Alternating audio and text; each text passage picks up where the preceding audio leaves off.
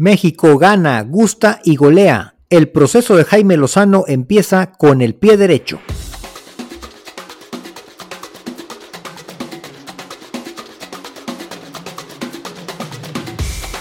Este es el podcast del Tri, espacio donde hablamos de la selección nacional mexicana, su pasado, presente, futuro y noticias sobre sus jugadores tanto en Liga MX como en Europa.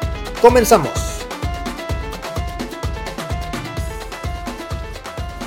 Bienvenidas, bienvenidos al podcast del Tri, episodio 27. Y vaya, ya necesitábamos un episodio contentos porque la selección mexicana por fin ganó, gustó y goleó. Mi nombre es Aldo Maldonado y saludo con mucho gusto al Inge Campos que dice que ya nos echen a Brasil, que estamos para cosas grandes con el Lamborghini. ¿Qué onda Aldo? Buenas noches, ¿cómo estás? Un gusto saludarte y pues más gusto creo que es el que tenemos de ver una selección con una cara nueva. De hecho esto se pedía a gritos, no debió de, pasar todo esto para que, para que la federación tomara por fin una, una decisión pues acertada entre comillas y, vamos a, platicar de eso el día de hoy, ¿no?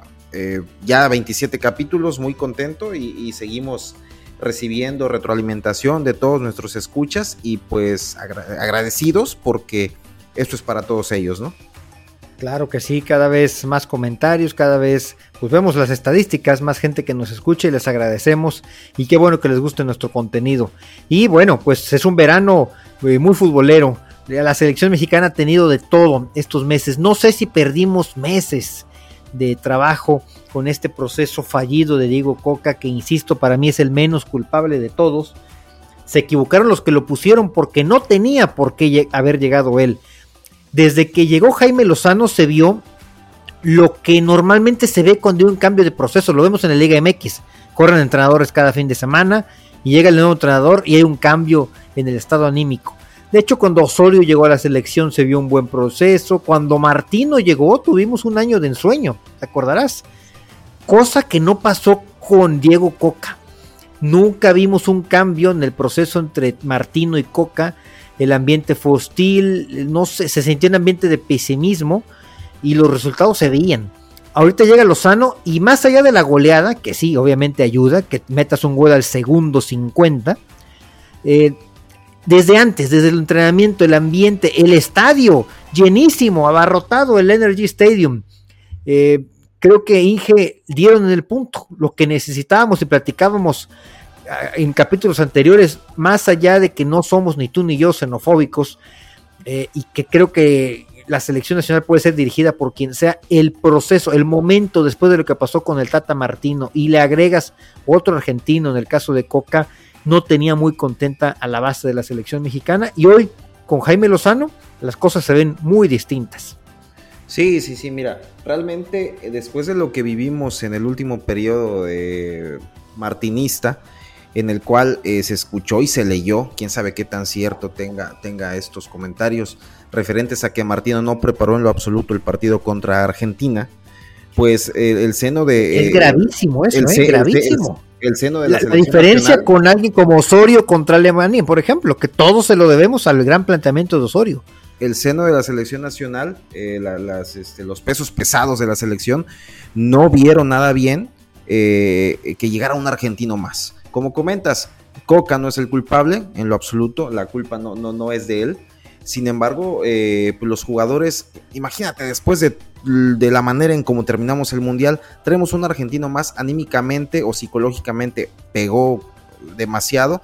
Lo que requería el fútbol mexicano, la selección nacional, era un jugador, eh, digo, un entrenador, perdón, mexicano, con un sentido de propiedad, que, que, eche el mismo desmadre con los jugadores, eh, digo, algo que hecho en casa, ¿no? Que realmente motive, que los jugadores se sientan identificados con ello y, así, así se vio. Yo pienso que el marcador eh, excelente, plausible. Sin embargo, este, la selección hondureña con algunos, este, algunos jugadores eh, importantes no convocados, pero bueno, eso es aparte, ¿no? Lo que, lo que se aplaude fue la intensidad con la que empezó el equipo nacional, eh, toda esa emoción que comentas, que se veía, eh, la cordialidad que se veía previa al partido, el estadio lleno, que recordamos que una de las, pienso yo, que la, que la gota que derramó el vaso para que le dieran cuello a Coca fue el estadio semivacío contra Panamá.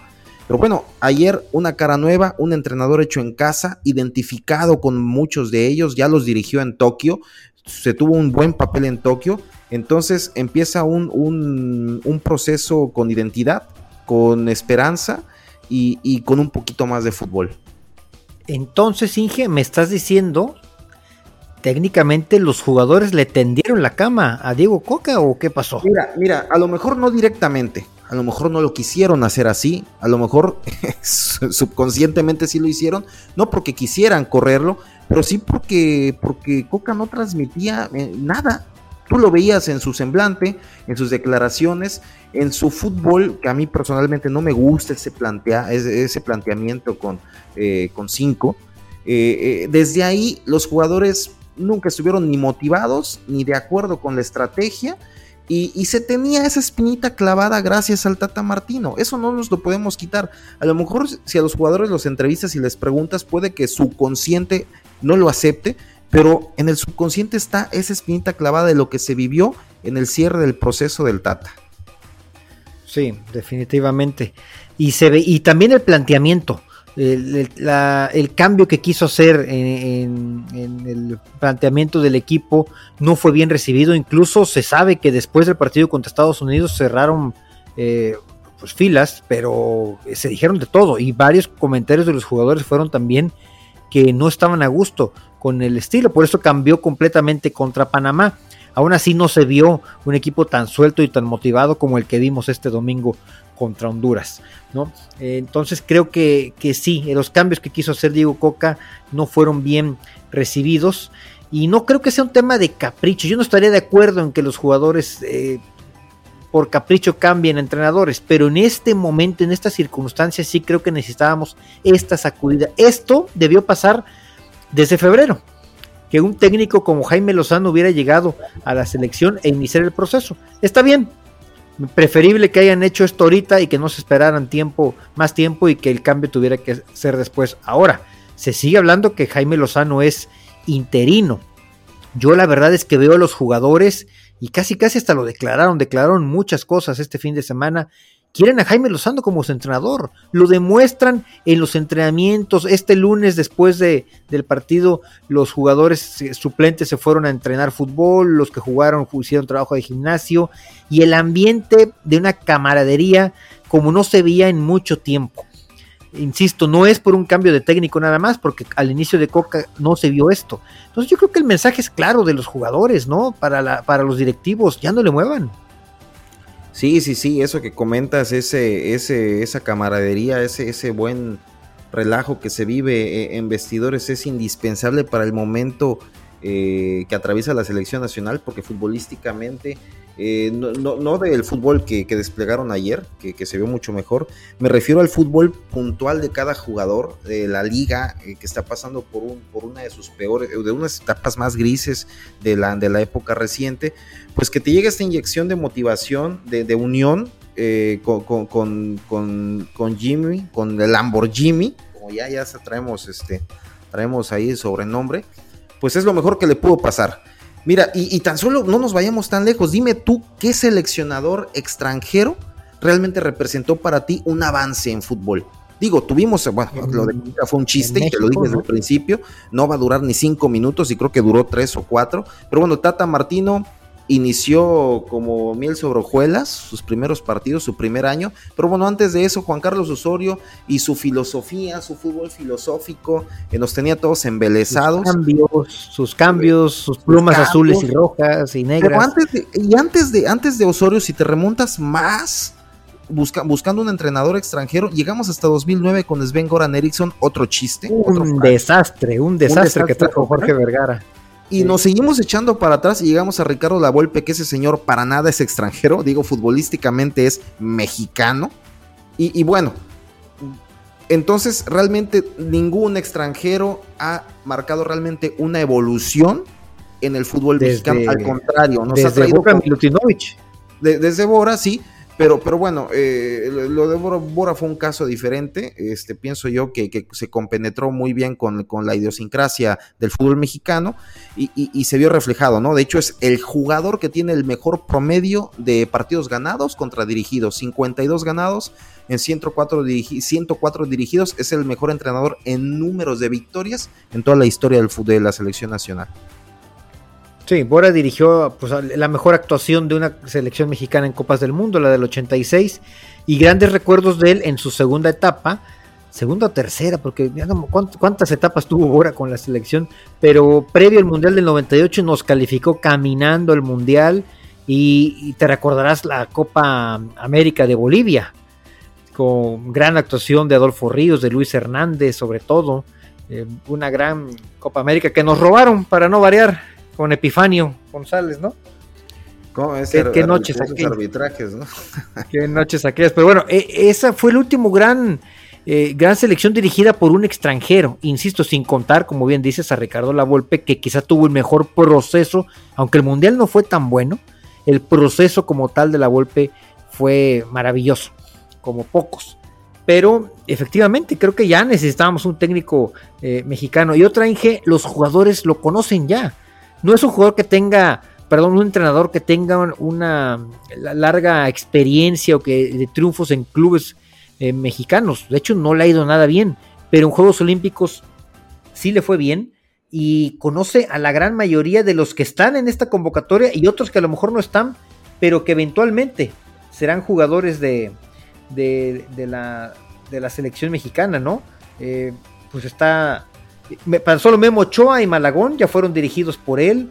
Eh, ¿Quién más? Este, Eric Aguirre, que eventualmente podrá estar. Aquí tengo la lista. Jorge Sánchez, estuvo Johan Vázquez, César Montes, el Nene Beltrán, que eventualmente estará, Charlie Rodríguez, Córdoba, que está lesionado, pero también Luis Romo, que bueno, ahorita vamos a hablar de Luis Romo, eh, Antuna, Roberto Alvarado, Angulo, Eduardo Aguirre, Diego Laines, Alexis Vega, Henry Martín, eh, Edson Álvarez lo quería, pero el Ajax no lo permitió ir a los Juegos Olímpicos. Eh, Gerardo Arteaga, que por temas personales no pudo estar, pero también fue parte de. Creo que la, gran, la base de esta selección mexicana la conoce muy bien Jaime Lozano y la prueba está en que los hizo jugar muy distinto este domingo. Sí, esperemos y, no sea eh, un espejismo no lo creo así, se ve un, equipo completamente diferente. Eh, digo, es un rival que, tuvo muy precario. Digo, si el, Honduras histórico que conocemos eh, es muy distinto a lo que vimos ayer. Pero bueno, viene de un proceso de, un, hexagonal. El anterior creo que no ganó ni un partido, si no, si no mal recuerdo. un desastre, un desastre Honduras. Eh, digo, y si sumas a esto que tuvo ahí, no estuvieron cinco jugadores que que pudieran ser, jugadores titulares muy recurrentes del, seleccionador este eh, hondureño. Digo, está el Choco Lozano del Cádiz, ¿sí? No, sí, dime, adelante, adelante. Los, ah, jugadores que nos este, ¿quiénes son? El Choco Lozano del Cádiz, este Romel Kioto del Montreal, tiene algunos jugadores en Portugal, bueno, un jugador en Portugal, Brian Roches, incluso uno en la Serie B, en el Regina, Rigoberto Rivas. Entonces, bueno. no, pero nada que ver, perdón que te interrumpa, nada que ver con los jugadores con los que crecimos tú y yo, a los que le teníamos ah, pavor. Carlos Pavón. Carlos eh, Pavón Bloomer. Digo, Carlos lo padecimos, ¿no? ¿Cómo no? Lo padecimos. Maynor Figueroa, que hasta hace poco era parte de, de esa selección. Amado Guevara, Noel Valladares, David Soazo, Carlos Costly. No, bueno, histórico de jugadores, pero sobre todo Carlos Pavón, ¿no? Nos vacunó cuantas veces quiso. E, e, era, era un temor visitar este Tegucigalpa, ¿no? Cada vez que íbamos para allá nos hacían pedazos. Recordamos todavía la clemencia que pedía este Osvaldo Sánchez, digo, ese jugador que tanto le gusta ahí criticar en vivo eh, la carrera de los mexicanos.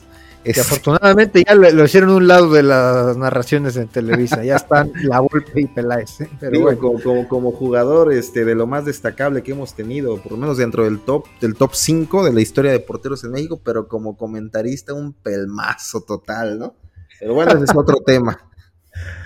Oye, no, sí, pero a ver, eh, pasamos ya, si te gusta, a, temas puntuales de, de la... Ah, bueno, concluyendo con el tema de Honduras si bien reconocemos que Honduras no es el gran sinodal, digo, en la era de Diego Coca también te enfrentaste a Surinam, a Jamaica en el que, Jamaica trae una buena selección ahorita, pues estabas en el Estadio Azteca, ¿no? Eh, te enfrentaste a equipos que a Panamá que no representaban gran eh, oposición y nunca se les jugó como se jugó este domingo. Una determinación, y lo dijo Lozano en su rueda de prensa, vamos a meter la primera. O sea, la primera que tengamos la vamos a meter y con esa determinación se le vio a Luis Romo.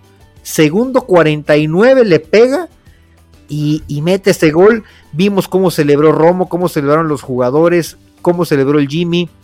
La afición fue una descarga de presión. Fue un gol que dijimos ya, ya basta, por favor, de tanto que nos ha, de lo mal que ha estado la selección en los últimos tres años.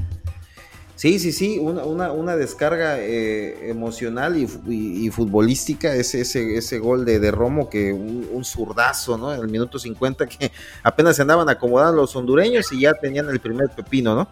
Y, bueno, de hecho el segundo gol también eh, los agarra mal parados ahí en el tiro de esquina y, bueno, ya, ya estaba el partido en la bolsa con, con el este, momento anímico de la selección y bueno, un fútbol que, se vio mucho mejor como comentas, Honduras no fue un gran sinodal, pero bueno, en términos generales muy bien, ahorita me imagino que vamos a tocar puntualmente este eh, eh, el desempeño de cada jugador. Sí, mira, algo de lo más destacado, Edson Álvarez como central me sorprendió, Inge. Y, creo que fue un movimiento muy puntual. Tú y yo hemos comentado muchas veces que nos gusta más Edson como central, perdón, como contención que como central, ¿no? Eh, pero ahorita al no estar César Montes, yo supuse que iba a ocupar, echar mano de Israel Reyes o de Víctor Guzmán. Y no, acompañando a Johan, puso a Edson y algo muy inteligente porque le dio un fútbol con mucha salida. No hay otro central en México que tenga la salida que tiene Edson Álvarez. Y eso favoreció la media cancha porque Romo se sintió muy bien acompañado en la contención. Eh, lo jugó como jugó en los Juegos Olímpicos, Romo. Eh, un jugador, vaya, eh, muy distinto. y lo hizo, nos hizo recordar ese Romo de sus inicios que lo queríamos en, en Europa, ¿no? Y la otra, Eric Sánchez y Luis Chávez, yo no me canso de decir, estos jugadores deben estar juntos siempre. Eric en combo son buenísimos. Eric Sánchez corre por todo el campo y Luis Chávez recuperó ese toque privilegiado y hasta gol hizo. Pero a ellos en la media cancha, no sé cómo lo veas tú, pero para mí les ayuda muchísimo tener un central como Edson Álvarez que le da una salida constante y que es una ayuda para ellos también en, la media cancha. Sí, sí, Edson le da mucha, mucha salida al balón eh, genera un equilibrio eh, eh, en, la salida con, toques precisos. Digo, por ahí tuvo algún par este, de imprecisiones, pero bueno, propias ¿no? de, la adaptación a, esta posición de central, que, que, bueno, no es una adaptación como tal, pero digo, es un jugador que, que de manera frecuente juega un poquito más adelante, ¿no? Entonces esa dosis de liderazgo que como comentas Edson, pues le da confianza a, los mediocampistas porque saben que el balón les va a llegar a modo, ya con posición o con opción para estar pisando tres cuartos de cancha. Eso es algo muy importante que digo, guardando la, distancia y guardando las dimensiones, pues era, era un gran plus que le imprimía a Rafa Márquez, ¿no? No, claro, guardando las distancias, Rafa Márquez la hacía excelente eso. Sobre todo en su etapa final terminó siendo más contención. El mundial que tuvo Rafa en Brasil, por ejemplo, fue eh, impresionante y ayudó mucho a Guardado y a Herrera en la media cancha, ¿no? Y al Gallito Vázquez, que también tuvo un gran mundial, ¿no? Algo así es lo que está haciendo en estos momentos eh, Edson Álvarez.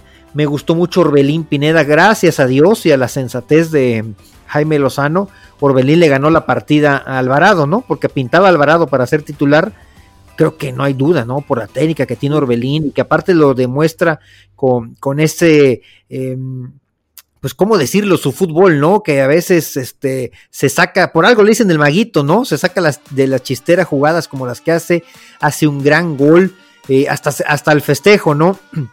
Que ya le conocemos y técnicamente, bueno, cómo se asoció con Henry Martin también, que ya sé que no te va a gustar, pero Henry Martin le da mucho fútbol asociativo, me parece que es lo que busca eh, Jaime Lozano en un delantero como él que hace jugar a sus compañeros y le sirve de pared, le sirve con sus movimientos y se vio en el gran gol que hizo Orbelín con la pared con, Henry, como también lo hizo Henry en su momento con aquel pase que le dio a Israel Reyes en el partido contra Camerún, si mal no recuerdo, un sábado por la noche en el aire de Copa. Mira, no, es que no me guste eh, Henry Martin, de hecho es un jugador que, que si, si, si tuviéramos una tabla para evaluarlo contra Santi Jiménez, al día de hoy, pues creo que, el aporte de Henry a la selección es ligeramente mayor al que ha dado Santi Jiménez. Sin embargo, no podemos prescindir de un jugador con, las, con la capacidad que tiene Santi.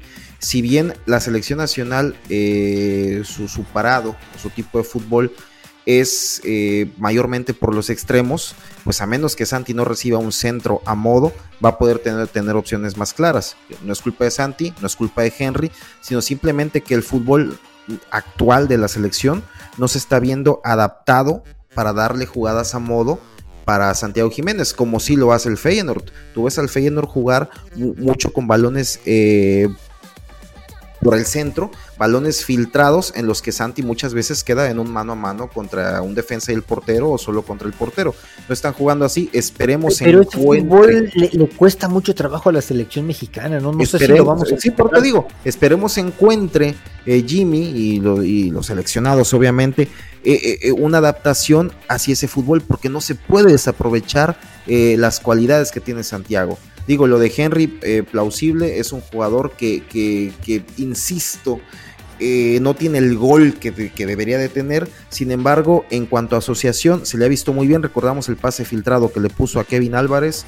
¿Contra quién fue? No recuerdo. ¿Panamá? Camerún. Camerún, perdón. pero hace rato dije Israel Reyes. No sé ah, por qué confundo Israel Reyes con Kevin Álvarez. ¿Quién sabe? Por algo, por algo los asociamos mucho, ¿no? Pero bueno, fue, fue Kevin, fue Kevin. Entonces ese pase filtrado es, son gestos que, se agradecen de un 9, pero un 9, a mi manera de verlo, debe ser un, un killer nato. Y no lo estamos teniendo en ninguno de los dos. No, cada vez se parece más Henry a Oribe Peralta, ¿no? En su fútbol. Claro, Oribe tenía más gol todavía que, Oribe estaba más guapo también, ¿no? Pero este... No, bueno, Oribe era hermoso, era el hermoso Peralta. Así es. Pero, pero bueno, eh, en general muy bien México, insisto, Memo Ochoa, bueno, tuvo una, ese caso, que bajó muy bien, realmente no nada que preocupar en la portería. Si México gana el siguiente partido contra Haití, eh, llegará calificado al último juego y ojalá ahí, para los que piden relevo generacional, podamos ver a, otro portero en el, en el, tercer partido, ¿no? Que podría ser Toño Rodríguez o Malagón. Pues, pues sí, sí, sí, sí, digo, ahorita Malagón tiene una, una tachecita o tachezota con ese pastelito que se comió. Eh, pienso que sería buen momento para ver a Toño y, quizás sí vaya a ser, ¿no? Alguien que no te haya gustado, Inge, porque en general el partido fue Mira, en términos generales, en términos generales, eh, la selección se vio muy bien. Sin embargo, caemos en lo mismo y espero no me contradigas porque eres un adulador de, Antuna, pero Antuna y su último Antuna y ese último toque que lo tiene muy castigado. Se combinó bien con Jorge Sánchez, efectivamente, pero ese. Oye, que te escribía medio tiempo, en el primer tiempo, qué asociación estaban teniendo Jorge Sánchez y Antuna en algunas jugadas. O creo que fue una nada es que Mira, mira, estás aventando las campanas al vuelo. Dimensionemos la capacidad del rival. Si Jorge Sánchez hace esos, esos, esos, esas este, incorporaciones al ataque, con esos problemas que tiene Jorge en recuperación y su especialidad es perder la espalda, nos agarra un contraataque de un equipo con capacidad, nos hace pedazos, ¿eh? Digo, buenas incorporaciones al ataque, pero seguramente Jimmy lo vio, digo, porque Jimmy sabe un millón de veces más que yo, pero este, esas, esas incorporaciones al ataque y esas, este, a lo mejor falencias que tienen para recuperar hacia la defensa, pudiera castigarlos en algún momento. Estábamos hablando puntualmente de ayer, ok, seguimos hablando de ayer, se vio bien Sánchez, tuvo, bueno, tuvo buena asociación con Antuna, sin embargo, bueno, volviendo con Antuna, tú me decías que es el que, el que, quién era el que menos me había gustado, pues Antuna fue el más señalado, digo, y a este, a pesar de, tu molestia ahí con los abucheos, pero bueno, se los llevó a lo mejor. Y no entiendo la ficha. al día de ayer era un partido, el domingo fue un partido de fiesta. ¿Por qué abuchear a Antuna? No lo sé, no lo sé. Mira, eso es algo que, que, no me preocupa en lo absoluto. Me da risa, no es algo en lo que yo diga, ay, ¿por qué será que lo abuchearon? es el que más desentonó de los 11, y en eso espero y estés de acuerdo. Pero, pero es que ese último toque de Antuna es un jugador que tiene velocidad, que tiene disparo, que tiene regate, que tiene buena incorporación al ataque, que es el que más, a veces trata de ser el más vertical, pero ese desborde y esa falta de precisión en los centros, en los pases filtrados, se le revuelve el balón en las piernas, eh, es eso lo que yo lo que yo le acusaría a Antuna, nada más. Pues es que pues, tendríamos que ver a Osiel Herrera quizá como una opción. Y, aparte Antuna ahorita está jugando porque Tecate eh, viene saliendo de una lesión. Quién sabe si realmente regrese a la selección con esa calidad que a la que nos tiene acostumbrados. ya, estando Alexis Vega, Chucky, Lozano. Chucky, o sea, Antuna no juega más, o sea, Antuna no juega más, pero. Sí, no, no, no, va a ser difícil, ¿no? Ojalá alguien como Osiel Herrera ya responda, ¿no? tenía toda la confianza de Diego Coca Vamos a ver cómo le va con, con Lozano. Y bueno, Roberto Alvarado, que tuvo una muy buena liguilla, pero bueno, para mí Roberto Alvarado, sigo acordándome del Mundial y, no sé si lo vaya a perdonar fácilmente. Ingresaron también Israel Reyes, tuvo unos minutos nada más, y Santiago Jiménez, que anotó gol. Ojalá, pero bueno, se lo anularon por fuera de lugar. Ojalá pronto note un gol porque no quisiera empezar a verlo ya eh, frustrado, ¿no? De, sí, poca participación y cuando la tiene que no tenga, está acostumbrado a meter uno o dos goles por cada fin de semana. Sí, Santiago está pasando por, un, por una etapa de, adaptación, algo que, que, nosotros estamos acostumbrados o quisiéramos que el jugador, que, que, la estrella que está teniendo un buen paso por Europa, llega y anota a, a bocanadas, como lo hizo Chicharo en su momento. estaba revisando. Hernández nos acostumbró a eso, Estaba revisando los números del Chicharo Chicharo anota en su segundo partido con la selección, en su tercer partido mete un doblete, en el quinto partido anota otro gol, da asistencias. Bueno, lo de Chicharo es impresionante. Pero bueno, digo, ¿cómo no hacerlo? Si estamos, tenemos en Chicharo, yo pienso que el, mejor tercer o cuarto jugador en la historia de la selección. Pero bueno, lo de Santi pues, está pasando por un mal momento de, como comentas tú, ligeramente, pues, podríamos llamarle frustración, no le cae el gol, tuvo una jugada iniciando, bueno, recién entró, un zurdazo que le ataja el portero abajo a la izquierda, que, yo pienso que el gol eh, aliviaría un poco su, su, estrés y, pudiera ir yo tengo este, cayendo un gol, cayendo un gol se viene el racimo. Esperemos que así sea, ¿no? Esperemos que así sea porque es un talento, un gran talento que seguramente en la siguiente temporada o en dos temporadas más lo vamos a tener en un club con mayor jerarquía en Europa y ojalá eso nos lo transmita a la selección, porque recordamos a Raúl que sus números, eh, eh, digo, a, costales, en, goles a costales en, en, la Premier League, pero nunca terminó de dar ese salto de la página aquí con la selección nacional. No, su mejor momento nunca lo había reflejado en, goles. Sí, ha, anotado muchos goles. Están ya entre los goleadores históricos de la selección mexicana. Bueno, pero no, salvo esta chilena. sí, salvo esta chilena Panamá, no te acuerdas de algún gol así importante, ¿no? No, penales, penales a penales a, a manos llenas, pero no, más de eso no. En mundiales ni decirlo, ¿no? Ni un gol en mundiales. En el 2026 va a anotar dos. Vas a ver. Vas a ver. Eh, Charlie Rodríguez también entró. Bueno, Charlie Rodríguez, ya sabes. No, Charlie es Charlie estando quien esté en el timonel. ¿Estás de acuerdo? Sí, no, totalmente. otro que no me gustó, Inge, Gallardo. Gallardo, creo que es debería, deberías darle vacaciones tres años y ponerlo en el mundial nada más, porque. Yo pienso que Gallardo, Gallardo, se acerca a su relevo generacional. Debería de ser así. Yo pienso que debería ser así. Este, no sé cuántos años tenga, pero ahorita le preguntamos aquí a, a Don Gogle. Pero este, ¿de cuántos años llega, llega al Mundial Gallardo, Milik? ¿Tienes el dato? Mm, no tengo el dato, pero debe llegar como de, debe tener como 27 años, Inge. Entonces llega un, un, lateral de 30 años, digo, este, puse, Gallardo, me salió, me salió Marcelo Gallardo, el muñeco, ese no es, ¿va? No. el muñeco Gallardo, que sonaba para dirigir varios equipos en México. Eh, bueno, Johan Vázquez muy bien, Johan Vázquez también, pues que anda motivado también con, el entrenador que tiene hoy en día. En general, México, eh, no es cosa menor, insisto. Hay quien demerita y dice, no, pues es que es Honduras, la peor Honduras de la historia. Pero golear 4-0 hoy en día no es tan sencillo, Inge. Y para México, que vivió un, gran, un momento terrible, la última vez que goleamos a un equipo fue a Irak en noviembre del año pasado, previo a la Copa del Mundo. Ni, a ni te acuerdas de ese partido. Eh, sí, sí me acuerdo. Sí, sí, sí me acuerdo que tú decías, mira cómo le jugó Héctor Herrera a Irak. Me acuerdo ah, perfectamente. Sí, sí, ya me acordé. un partido entre que te dijo, oye, es que Herrera no, no, Herrera no va más ya. ¿no viste el partidazo que dio? Yo te dije, güey. Oye, eh, Héctor Herrera está enojado, ¿eh? Porque dice que por qué lo retiraron, que él quiere seguir siendo parte de la selección mexicana. pues, ah, perfecto, ¿no? Bueno, pues es que sus actos demuestran lo contrario, ¿no? Cuando estás en el Atlético de Madrid y efectivamente está teniendo un buen torneo en la MLS, pero pues no acabas a comparar la MLS con la Liga Española. Oye, mira, este, digo, ya nada más para. Y más allá de eso, Inge, sus últimas actuaciones con selección, quitando ese partido con Irak, que para mí fue bueno, eh, pues lamentable, ¿no? Así es, mira, Gallardo va a tener 31 años para el Mundial, entonces... Te digo, no, no está mal, Inge, para jugar su último Mundial, Gallardo.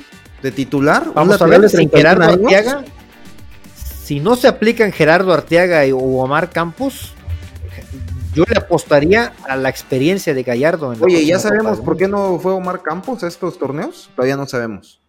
Eh, problemas personales, este, individuales, de equipo, de, todo, no sé, no sé. Oye, Pocho Guzmán tampoco sabemos. Pocho Guzmán tampoco sabemos todavía, ¿va? No, tampoco. Son cosas que nunca sabremos. Son misterios del fútbol mexicano. Misterios del fútbol nacional. Eso no va a cambiar ni con Jimmy, ni con Ben Hacker, ni con Bora, ni con nadie. Eso, eso sigue igual. Con la bomba, ni con la bombota Rodríguez, ¿no? Yo esperaría que la bomba sea más clara, ¿no? que nos diga. Yo, Siento que la, yo siento que la pinche bomba en el vestidor les dio un baño marca Diablo y una motivación, ¿no? ¿No crees así? ah, no, la bomba Rodríguez bajó al vestidor también, ¿eh? Y habló duro con los jugadores y salieron motivados. Este, creo que la, ¿te acuerdas que antes Decio de María se ponía a entrenar con los jugadores también?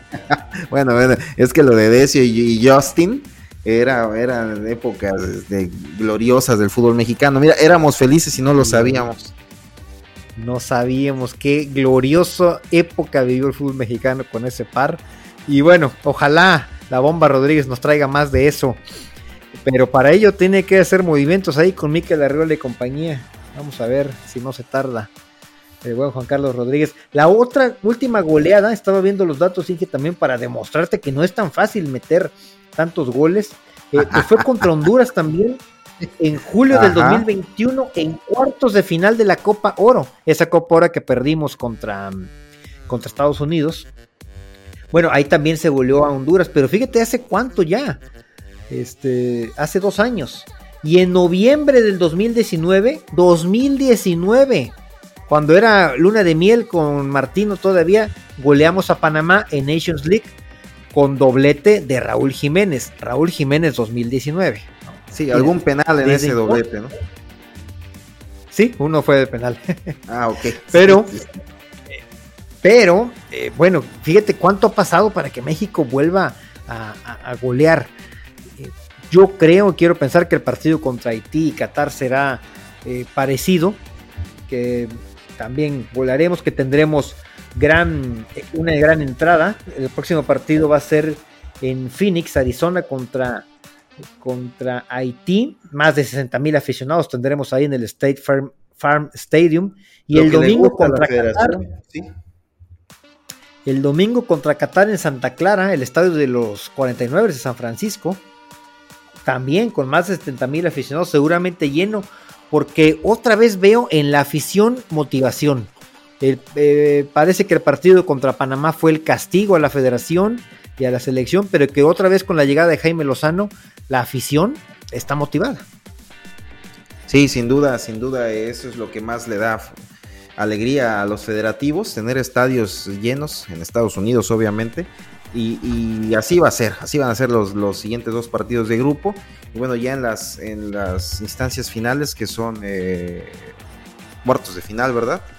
pues no, pienso que, con mayor razón, ¿no? Se va, la selección va a tener el, apoyo de la afición. Así es. Se va a complicar ya la cosa en, cuartos o en semifinales, ¿no? Aún así, yo creo que México debe ser favorito para ganar este torneo, que lo ha estado ganando, lo ha, lo ha compartido con Estados Unidos en los últimos años. Mira, México ha ganado 11 veces, aunque antes se le conocía como Campeonato de Naciones de la CONCACAF, entre el 63 y el 89.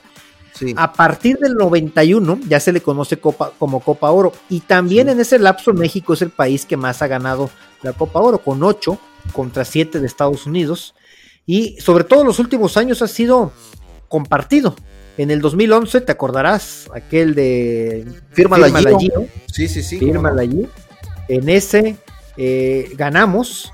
Bueno, previamente goleamos. En 2009 goleamos a Estados Unidos 5-0. Hace poco ¿no? Así es, sí, sí, sí, el 5-0. Luego en el 2011 le ganamos 4-2 con aquel de firme Leguillo. Después en 2013, ya con el Chepo, este, gana Estados Unidos. Creo que México no llegó ni a la final. Esa, ¿Cuál fue cuando, cuando eliminó Jamaica a México en la semifinal? Ese, ¿no? Mm, no, fue en el 2017 ah, con Osorio. Sí, sí, sí. Que ya se vivían momentos complicados porque previamente habíamos sido un desastre en la Copa América.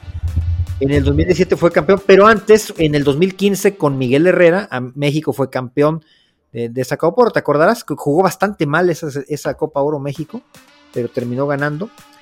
Y eh, después en el 2019 la volvemos a ganar, con Chicharito todavía, ganándole la final a Estados Unidos con el Tata Martino. Y en el 2021 Estados Unidos nos gana. Te digo que en los últimos años ha sido. Sí, ha sido uno México, uno Estados Unidos. Uno México, uno Estados Unidos. El último lo ganó Estados Unidos, así que por ley de probabilidad nos toca ganar, Inge. Esperemos así sea. Digo, para México eh, alargar su o incrementar su hegemonía sobre Estados Unidos en la, en la zona, como ya lo dijiste tú, 11, Estados Unidos tiene 7, y después de ahí otros tantos, ¿no? Costa Rica. Pero desde que es Copa Oro, Inge, nada más Estados Unidos y México la han ganado. Canadá se nos metió en el 2000, ¿te acordarás? Cuando con la Puente, que también ya era un desastre la época de la Puente en ese entonces. Sí, sí, sí. Canadá le gana la final a Colombia, que era invitado.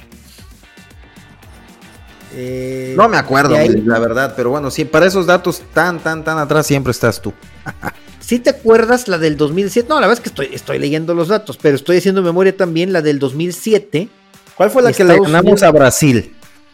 Con gol de, ah, Osorno. En el 2003, en el Estadio Azteca con gol de Osorno. Con gol de Osorno. Que fíjate que Brasil, aún digo, sabemos que es un equipo de Conmebol, tiene tres participaciones en la, en la Copa Oro dos subcampeonatos en el 96 y en el 2003 que comentas y un tercer lugar en el en 1998. Entonces digo, ni Brasil ha podido ganarla. En el 96, ese subcampeonato, ¿te acordás? ¿No fue cuando con goles de Luis García? Sí, sí, sí, Luis García. Luis García, no, Luis, Hernández, ¿no? Un cabezazo que corrió hacia primer poste y ganó el cabezazo. pero estás confundiendo. Ese cabezazo fue previo a la Copa del Mundo, fue contra Estados Unidos. México fue campeón en el 98 también. Ah, y yo recuerdo que ese fue con el cabezazo de Luis Hernández, ese que tú dices. Y en el 96, si no mal recuerdo, fue con goles de Cuauhtémoc y Luis García. No tengo el dato, eh, estoy echando memoria, ojalá lo podamos corroborar. Ya las demás, la verdad es que no me acuerdo, la del 91 y la del 93. Pero la del 2007 sí me acuerdo, Inge, la ganó Estados Unidos, a México lo dirigía Hugo Sánchez y habíamos empezado con ganando. Eh, estaban Eric Castillo, Guardados, Osvaldo Sánchez en esa selección. Creo, creo que Memo Ochoa era el portero en esa selección. No sé si te acuerdas. No, de esa no, no, no me acuerdo. Creo que nos tenemos que poner a un poquito porque seguramente pronto vamos a tener ahí unos algunos episodios de, México en la historia, ¿no? En Copa Oro, en Copas América. Sí, estaría interesante, ¿no? Hacer un recuento eh, de la Copa Oro, viene la Copa América también. Y vaya que hay que recordar muchas cosas de México en Copa América. Pues Inge, ya para concluir, viene el partido contra Haití y después contra Qatar. Haití le ganó a Qatar, imagínate el nivel de Qatar. la selección que fue sede de la Copa del Mundo. Sí, sí, vi el partido 2-1, ¿no? Un partido que, que bueno, lo único emocionante que tuvo ahí fueron esos tres goles, pero el partido sin sabor, por ahí vi las, jugadas, las jugadas más importantes ahí en el resumen y pues no, eso y nada. Pero bueno, esperemos si México tenga un, buen partido ahí el, jueves, jueves, ¿no? Y de ahí el domingo. Jueves. Deberíamos pasar con nueve puntos. Deberíamos. Bueno, Ige, pues éxito, ya estamos muy contentos ahora sí. Tenemos lo que Estamos echando las campanas al vuelo. Eh, bueno, tú nada más. Yo me guardo mis reservas, ando con mesura. Eh, esperemos, esperemos a ver, a ver, a ver qué sucede. Se tendría que ganar este torneo sin mayor complicación. Bueno, ligera complicación al final, porque seguramente va a ser Estados Unidos o Canadá. Pero no van con sus equipos eh, con europeos. Y, bueno, creo que este resultado depende mucho de la continuidad de Jimmy. Tristemente, ah, si no ganamos ese torneo, pudieran correrlo. No sé a quién traerían. Pero bueno, con, esta, con esos dirigentes se puede esperar cualquier cosa. Esperemos las cosas cambien con la bomba. Eh, pero bueno, ya está, Milik. Pues muchas gracias, Inge. Saludos a todas y todos. Gracias por acompañarnos en el episodio 27. Aldo Maldonado y Oscar Campos. Les agradecemos. Sale, Milik. Un abrazo. Arrivederci. Chao.